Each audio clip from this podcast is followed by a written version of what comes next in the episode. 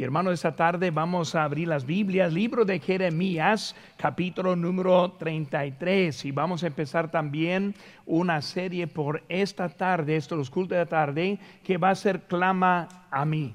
Por eso, hermanos, buscan ahí Jeremías capítulo 33. Esta mañana yo les di un poco de descanso, pero ahora en esta tarde vamos a ponernos de pie para leer juntos la lectura de la palabra de Dios. Aquí estamos en Jeremías capítulo 33. El primer versículo dice, vino palabra de Jehová a Jeremías la segunda vez estando él aún preso en el patio de la cárcel diciendo, Así ha dicho Jehová que hizo la tierra, Jehová que la formó para afirmarla, Jehová es su nombre. Clama a mí y yo te responderé y te enseñaré cosas grandes y ocultas que tú no conoces. Porque así ha dicho Jehová Dios de Israel acerca de las, de las casas de esta ciudad y de las casas de los reyes de Judá derribadas con arietes y con hachas, porque vinieron para pelear contra los caldeos, para llenarlas de cuerpos de hombres muertos, a los cuales herí yo con mi furor, con mi ira, pues escondí mi rostro de esa ciudad a causa de toda su maldad. He aquí que yo les traeré sanidad y medicina, y los curaré y les revelaré abundancia de paz y de verdad. Vamos a hacer una palabra de oración para ver la palabra también en este momento. Padre Santo, gracias Señor te damos por ese tiempo que tenemos para abrir tu palabra.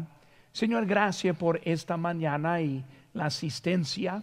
Señor, por tu presencia que se sintió. Y ahora, Señor, también te pido por lo mismo en esta noche. Gracias por los especiales, los himnos que cantamos. Señor, ahora te pido que tú nos hables y calmes nuestros corazones. Quite, Señor, te pido las distracciones para que podamos poner la atención sobre ti. Gracias por todo en tu nombre precioso, lo que te pedimos. Amén. Pueden tomar asiento, hermanos. Hay tiempos, hermanos, en que este, están grabados en nuestras memorias para siempre. Cuando pensamos en esa fecha de la caída de, la, de, las, de las torres gemelas, yo puedo recordar exactamente dónde estuve y lo que estuve haciendo cuando llegaron esas noticias.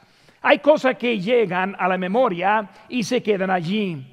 Cuando yo cumplí 10 años de edad, yo recibí una bicicleta roja nuevecita. Yo la recuerdo. Y yo la vi hasta unos días antes en la casa de mi tío y cuando la vi, pues estoy muy impresionado con esa nueva bicicleta y mi tío me contó una mentira diciendo que era de él, cuando en realidad mi padre estuviera escondiéndola ahí en su casa. Pero son cosas que uno recuerda y que siempre están el nacimiento de mi primer hijo.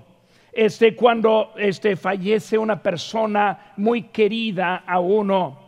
Yo recuerdo cuando el presidente Kennedy fue asesinado. Yo tuve apenas tres años de edad, muy pequeño, pero fue un evento que movió todo el mundo y yo recuerdo hasta el funeral, yo estuve ahí esperando ahí sentado en el piso delante de la televisión viendo el funeral. Yo recuerdo que hice la pregunta a, mis padres, ¿qué van a hacer con esa caja después? Y yo pensé que iban a volver a usar la ataúd y no entendí mucho en ese tiempo, pero es algo grabado en mi memoria de los años pasados. Y hermanos, en realidad estamos viviendo en esos tiempos grabados. Cuando pensamos en los eventos de estos últimos 15 días y los cambios que se han hecho, los alumnos de las escuelas ni sabiendo cómo van a terminar su año, muchos en línea, trabajos y muchos perdiendo su trabajo. Y ahora es algo que va a ser grabado este, para en la memoria para siempre. Pero también hay otros tiempos, por ejemplo, cuando acepté a Cristo Yo recuerdo donde estuve, donde entregué mi vida al Señor, donde Él me llamó a su, a su, a su obra para con el tiempo completo. Yo recuerdo cuando me dio dirección clara para venir aquí a la iglesia Ortiz de Lancaster para tomar la posición como el pastor hispano. Recuerdo cuando Dios estuvo hablando conmigo de eso, hermanos. Estamos viviendo en esos tiempos ahora cuando pensamos esos tiempos eh, de, cuarentena, este, los tiempos en que hay tanta inseguridad, separación hasta de nuestra iglesia. Pero hermanos, ¿qué va a recordar con respecto de su vida espiritual? Estas semanas van a ser semanas de madurez espiritual. Será un tiempo para llevar a su familia tras los pasos del Señor. Será un tiempo de quejas o un tiempo este conforme a la voluntad de Dios. Será un tiempo de enfriamiento espiritual o un tiempo en cuanto que va a mantenerse alimentado en la palabra de Dios. Dice la Biblia aquí en Jeremías, clama a mí. Hermanos, Dios sí sabe. Dios sí está aquí. El mismo Dios está obrando en nuestras vidas. Hermano, quiero tomar los minutos que tenemos ahora esta tarde para estar pensando en esta verdad. Clama a mí, clama a mí. Primera cosa que vamos a ver ahora es que vino la palabra de Dios. Dice en versículo 1, vino palabra de Jehová a Jeremías. Hermano, cuando pensamos en la palabra de Dios llegando a Jeremías, vemos unas cosas muy, muy importantes de la vida. Primera cosa, hermanos, vemos que fue un cierto punto de tiempo. Cuando Jeremías está hablando y ahora escribiendo lo que pasó en su vida, él ahora está recordando algo que fue grabado en su memoria, algo que hizo un impacto en la vida de él, algo que le cambió y le transformó hasta en su propia vida. Hermano, cuando pensamos en este tiempo que estamos, ¿qué tipo de memoria vamos a tener después? Cuando vemos ese cierto punto de tiempo, Jeremías habla de un tiempo específico. Dice aquí la segunda vez él estuvo acostumbrado a la voz de Dios. No fue la primera vez, sino ya le había escuchado ya conoció la voz del Señor. Y hermanos, el mismo Dios que nos habló dentro de aquí del Walter Center, dentro de su casa, la misma voz que nos habló en los tiempos pasados, Él está diciendo ahora, segunda vez, acostumbrado. Algo que cambió la dirección de su vida.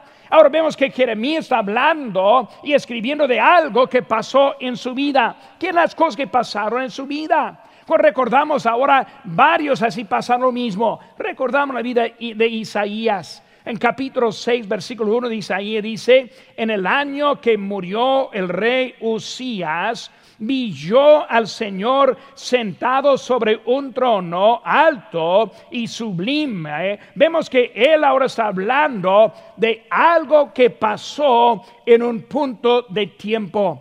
Hermanos, ese punto de tiempo que vimos ahí en capítulo 6, vemos más adelante en versículo 8, que dice después, oí la voz del Señor que decía, ¿A quién enviaré? ¿A quién irá por nosotros? Entonces respondí yo, heme aquí, envíame a mí. Vemos, hermanos, que con Isaías, en un momento está hablando de que algo pasó en su vida en un día de un tiempo de un rey. Y luego después está escuchando la voz de Dios. ¿A quién enviaré? Y lo se hizo voluntario. Heme aquí, envíame a mí. Vemos que él ahora está hablando. Vemos, hermanos, también la vida del apóstol Pablo. En Hechos 9:3 dice, mas yendo, mas yendo por el camino, aconteció que al llegar cerca de Damasco, repentinamente le rodeó un resplandor de luz del cielo. Él nomás en camino, él andando este un día a una ciudad cuando algo pasó en su vida, una memoria, como con Jeremías como con Isaías. Vemos ahora con el apóstol Pablo la misma cosa que está pasando con él. no solo hermanos en eso, los puntos de la vida es un punto puesto por Dios. ¿Qué vemos algo en esto? Isaías, ¿qué vio él? Vio al Señor. Con Pablo, ¿qué vio él? Vio la luz. Y como Jeremías oyó la palabra de Dios. Vemos con cada uno hablando de un punto de tiempo que fue con algo. Y ahora para nosotros, hermanos, para ver al Señor en este tiempo. Tenemos tiempo, la mayoría tenemos tiempo en que más desocupado. En los trabajos que tenemos, muchos están ahora cerrados, otros los, los horarios menos, otros hermanos tenemos tiempo con los, los hijos y la familia. Y por eso, ¿qué estamos haciendo con eso? Para ver la luz de la dirección en la vida. Como el apóstol Pablo vio esa luz que le mandó a otro lado en la vida, ¿qué, está haciendo Dios en su vida. Hermanos, las circunstancias son puestas para Dios y para nuestro bien. Cuando nosotros escuchamos las noticias y y luego empezaron a decir pues menos contacto y la semana pasada pues vamos a bajar hasta no más que 250, por eso una cantidad aquí en el Walter en otra cantidad ahí enseguida, planeando para hasta hoy en día y luego de 250 bajó hasta 10. Estoy pensando, los pobres con hijos, con muchos hijos, van a tener que dividir su, su familia para estar allí. Pero hasta 10 personas y viendo cada paso, ahora, ¿Qué vamos a hacer? ¿Cómo vamos a tener cultos? ¿Cómo vamos a relatar con los hermanos? Y hermanos, esos días Dios me ha dado una paz y una esperanza. Yo sé que Dios está haciendo algo en nuestra iglesia. Yo tengo esperanza que saliendo esta temporada, hasta más fuerte va a ser nuestra iglesia y no menos fuerte. Dios está haciendo algo con nosotros. Vemos, hermanos, decir, para oír la palabra de Dios. Ahora estamos ahora escuchando su palabra. ¿Qué es lo que Dios quiere con nosotros en nuestra Biblia? Ah, en nuestra vida abrimos la Biblia para entender más de Él vemos, hermanos, este no solo vemos el punto de tiempo, sino la segunda cosa que vemos es en el patio de la prisión. En el patio de la prisión. Ahora, no solo fue un punto este exacto, sino también vemos que está hablando de un lugar específico. Por eso Dios está haciendo algo en la vida de Jeremías. Primera cosa, en un punto de tiempo. Muy bien, en un rey. Segunda cosa, en un lugar, un patio, un patio dentro de una prisión. Vemos, hermanos, que ese lugar específico, ese como con Isaías, hablando del rey Usías, como Pablo, en camino a, a una ciudad, ahora con Jeremías, poco diferente con él. Como con este Isaías hablando de un rey y Pablo hablando de un camino, ahora con Jeremías poco diferente. Está hablando de un sufrimiento en que él está, en un patio de una prisión. Pero no solo, hermanos, Dios está obrando en uno que anda caminando en camino, de uno que está viviendo ese con un rey, sino que hasta uno que está en un punto de esta aflicción en la vida.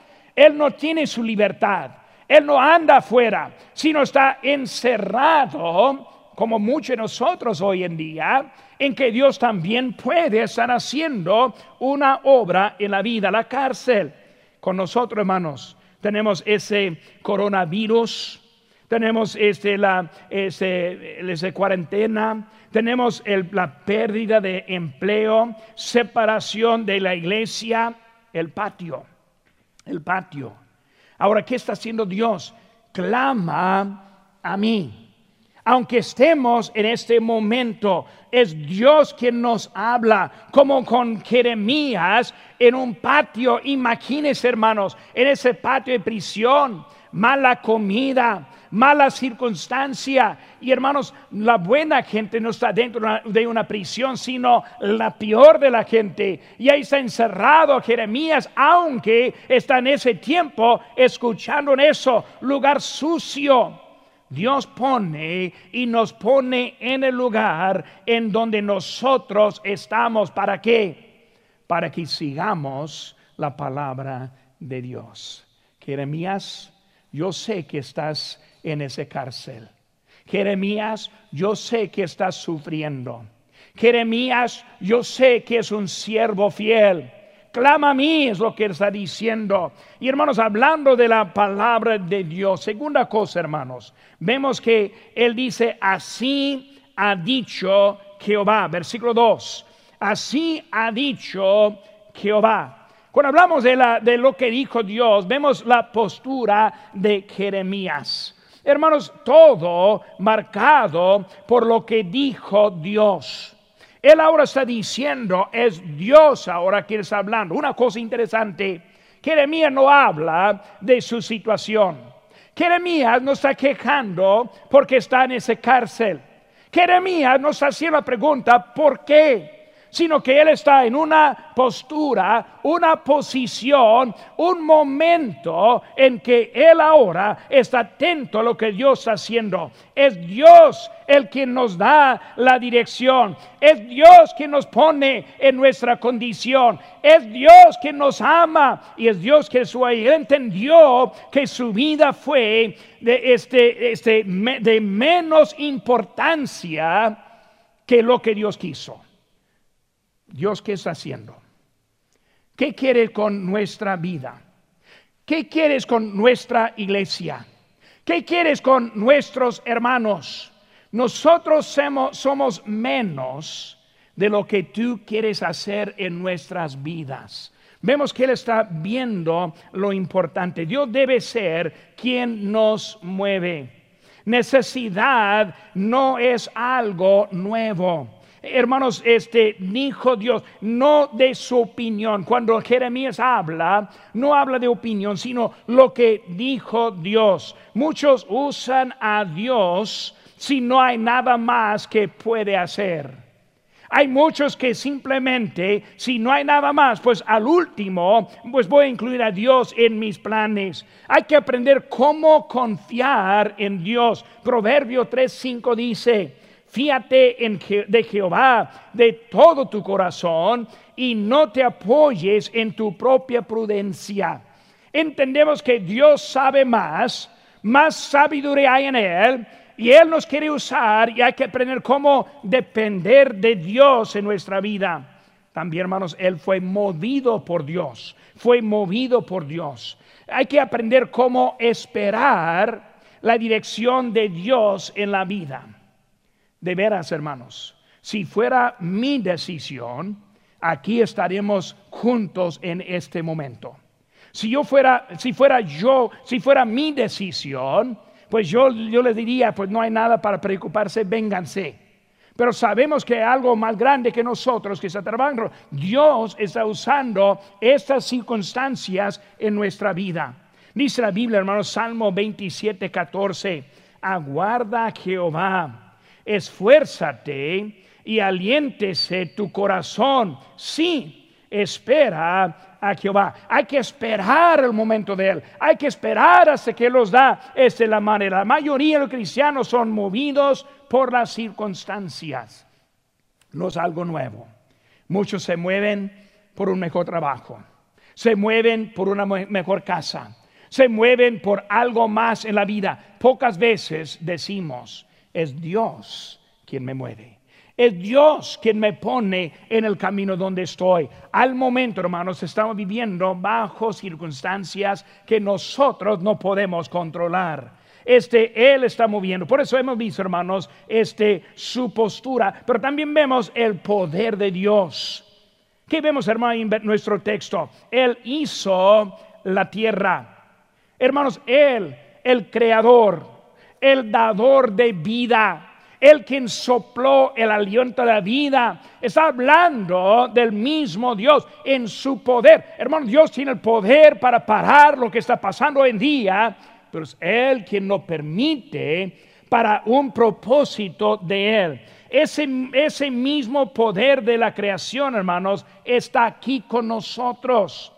Muchas veces pensamos, en un punto de vida muy, muy pequeño. Hermanos, en este momento lo que está pasando no vale mucho. Cuando uno empieza a ver los miles de años de la vida de los humanos, cuando uno empieza a ver cuánto sufrimiento ha pasado en este mundo, los tiempos de los discípulos, los tiempos de los primeros creyentes, hermanos, nosotros ni estamos sufriendo en realidad este nada de lo que está pasando. Él cuida su creación. Nosotros somos la parte principal de la creación que tiene. Hermano, mire lo que nos dice. Él está igualando su palabra con la creación, el creador de la palabra. En, recordando que creó Dios con su palabra. Dijo él, sea la luz y fue hecha la luz. Es Dios quien está hablando y Dios en su poder mostrando en nosotros. Hermanos, Él afirmó su decisión. No es una decisión leve que está pasando con Jeremías. Jeremías, yo sé que estás en la cárcel. Yo sé dónde te puse.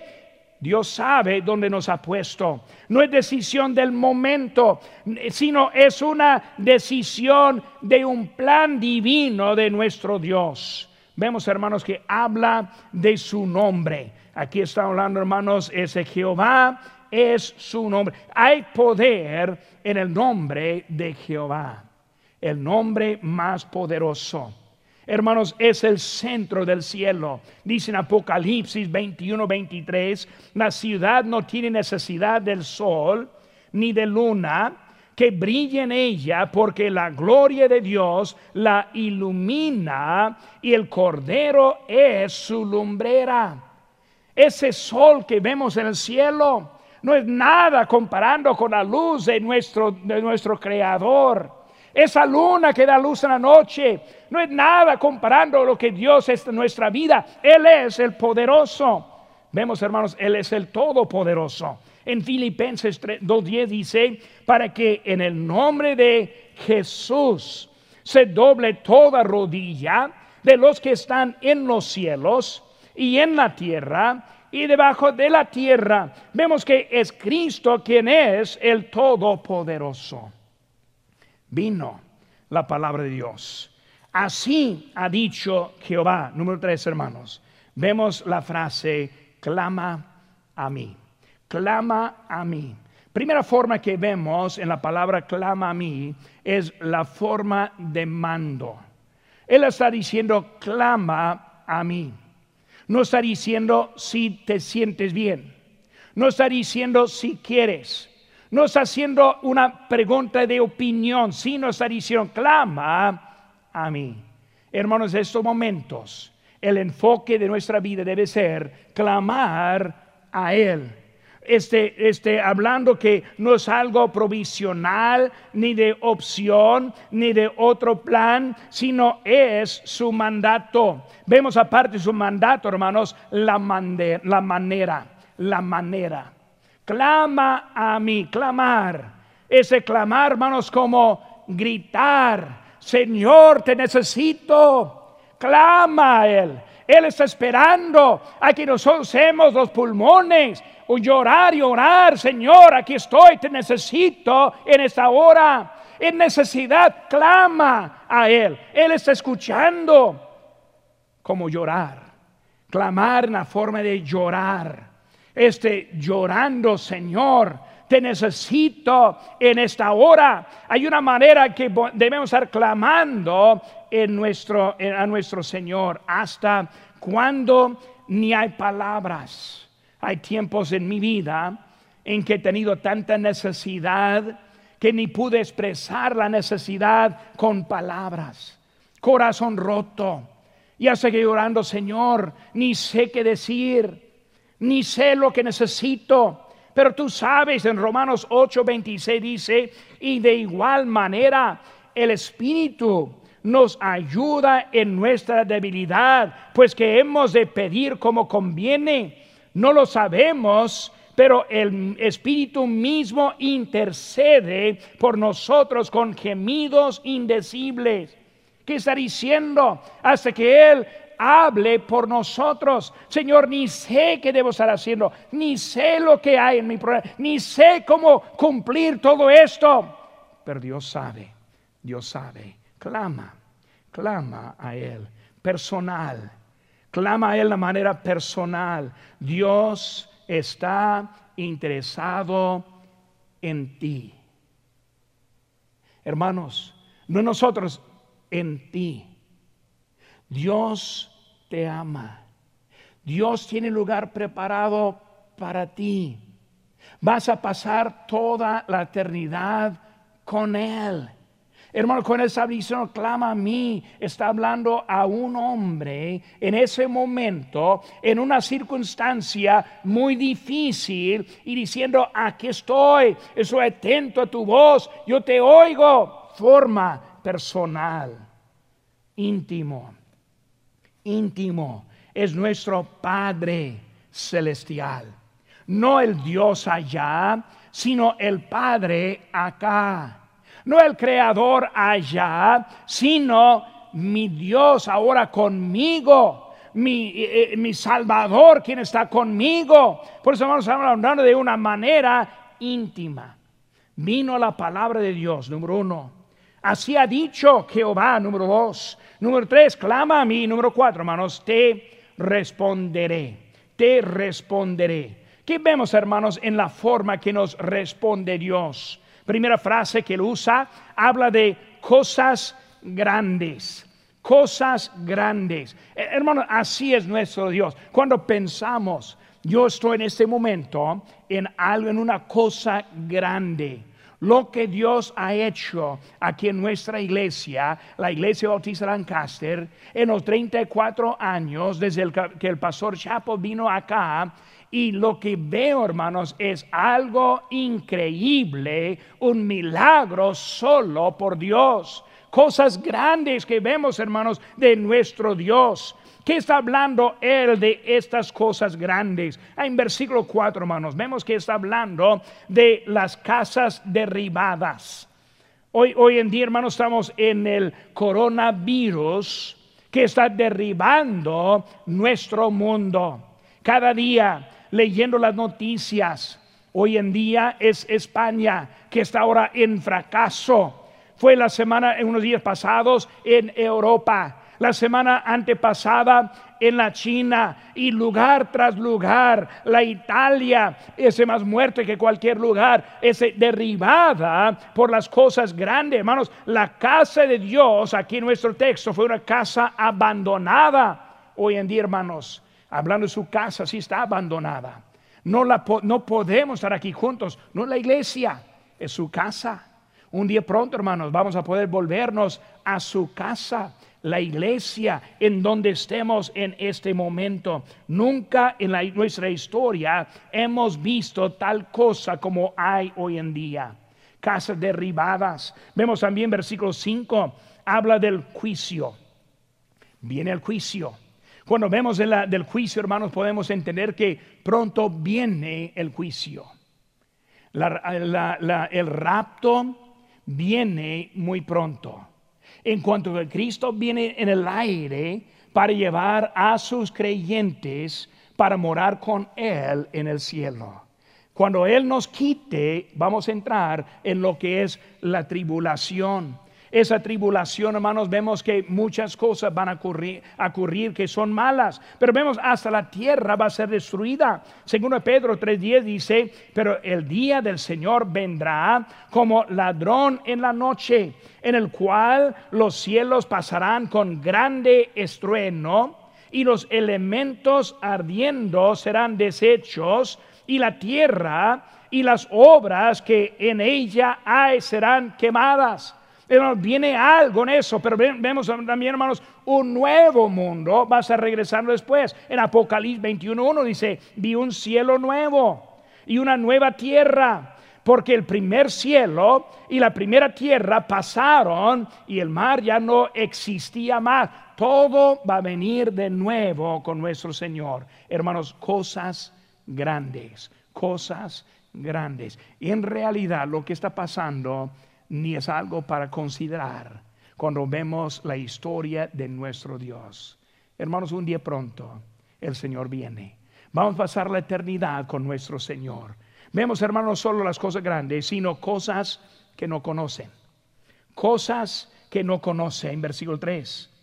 Habla de sanidad, medicina, curación, Hermanos, hoy en ese momento todo no parece muy bien. No sabemos el propósito de lo que Dios tiene para nosotros. Hay cosas, hermanos, que no conocemos. No puedo explicar todo porque no lo sé. Pero hermanos, vemos ahora abundancia de paz. Si sabemos el fin de la historia. Si sabemos quién va a ganar. Si sabemos nuestro destino Nada puede cambiar lo que Dios tiene para nosotros. Vemos, hermanos, la abundancia de la verdad aquí en versículo 3. El mundo está lleno de mentiras. No puede creer mucho lo que lee. porque Ellos andan mintiendo. Nosotros sí tenemos la verdad. Hermanos, en esta tarde estamos entrando a la segunda semana de que no hemos podido estar aquí juntos. ¿Qué vamos a hacer en esta semana? Es el tiempo, hermanos, clamar a Dios. Señor, aquí estoy. Ayúdame en esta semana. Yo no sé qué hacer. Es tiempo para invertir en cosas que van a ayudar a su familia y a su vida espiritual. Quite el pecado que quiere entrar y destruir nuestras vidas. Espere en Él. Él es nuestro Señor. Y hermanos, es como esta mañana quiero hablar a la persona que no conoce al Señor Jesucristo. Yo, no puedo imaginarme cómo es entrar en una temporada como esta sin la paz de Dios en la vida. Y cuando yo pienso en ese momento, yo sí sé a dónde voy. Yo sí sé cuál va a ser mi fin. ¿Por qué? Porque tengo mi, fe en Jesucristo. Pero más hay cinco verdades que quiero darle en ese momento. Todos somos pecadores. El problema con la humanidad es el pecado. Dice la Biblia, por cuanto todos pecaron y están destituidos de la gloria de Dios. Somos separados de Dios por el pecado que nosotros hemos cometido. Pero Dios en su amor envió a su Hijo para morir en nuestro lugar.